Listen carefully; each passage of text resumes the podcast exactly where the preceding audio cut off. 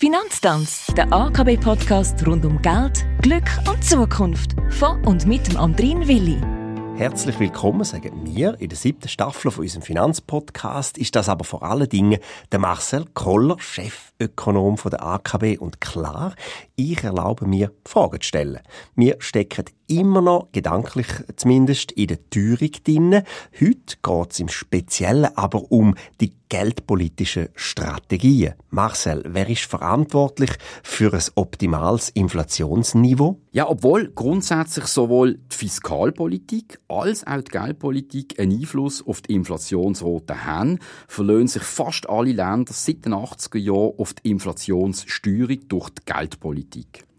Für die Einhaltung vom Inflationsziel sind in der Regel die Zentralbanken, im Fall von der Schweiz ist das die Schweizerische Nationalbank SMB, verantwortlich.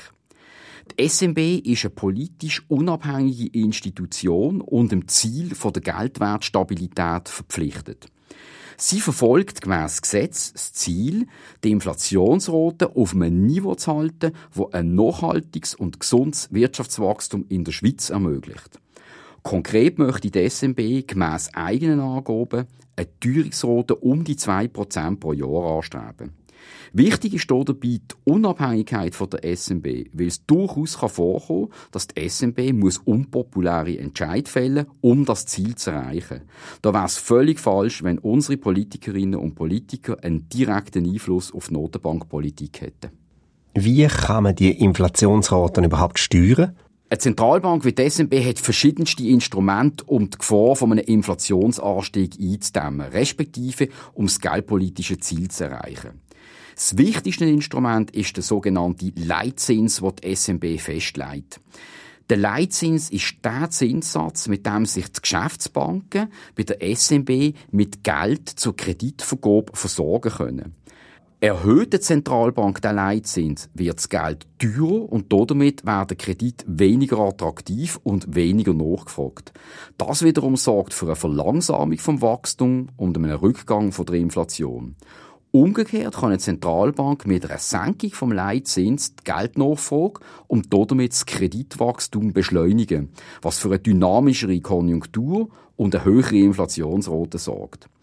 Leider haben diese Massnahmen eine zeitliche Verzögerung von ein bis anderthalb Jahren, was die Steuerung umso schwieriger macht, weil man das Resultat von solchen Massnahmen erst viel später sieht. Wie hängt die Inflation mit dem Zinsniveau zusammen?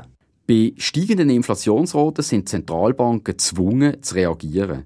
Um schädliche Effekte auf die Wirtschaft zu verhindern, werden dann normalerweise die Leitzinsen erhöht, so wie wir das in den letzten beiden Jahren durch die SMB gesehen haben. Die höheren Leitzinsen erhöhen dann auch die weiteren Zinssätze und sorgen so für eine erwünschte Abkühlung der Wirtschaft. Allerdings muss die SMB dabei auch darauf achten, dass sie die direkten Resultate von diesen Zinserhöhungen erst mit Verzögerung sieht und dass auch andere, teilweise unerwünschte Nebeneffekte können eintreten So führen oftmals höhere Zinsen auch zu einer je nachdem unerwünschten Aufwertung der eigenen Währung. Danke Marcel Koller, dass du mitmachst bei der siebten Staffel von unserem Finanztanz. Äh, die dreht sich um wirtschaftliche Ausdrücke wie Konjunktur, Inflation, Deflation etc. Nächsten Mittwoch hören wir uns wieder, hoffentlich.